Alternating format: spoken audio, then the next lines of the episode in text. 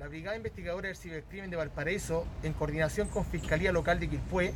detuvo a un sujeto de 39 años de edad por el delito de almacenamiento y producción de material pornográfico infantil, en un operativo policial efectuado en un sector de esa ciudad. Tras un trabajo de análisis criminal y forense e inteligencia policial, los detectives lograron establecer que el imputado mantenía en su domicilio gran cantidad de material audiovisual con contenido pornográfico infantil, por lo que se gestionó la orden respectiva, incautando en el lugar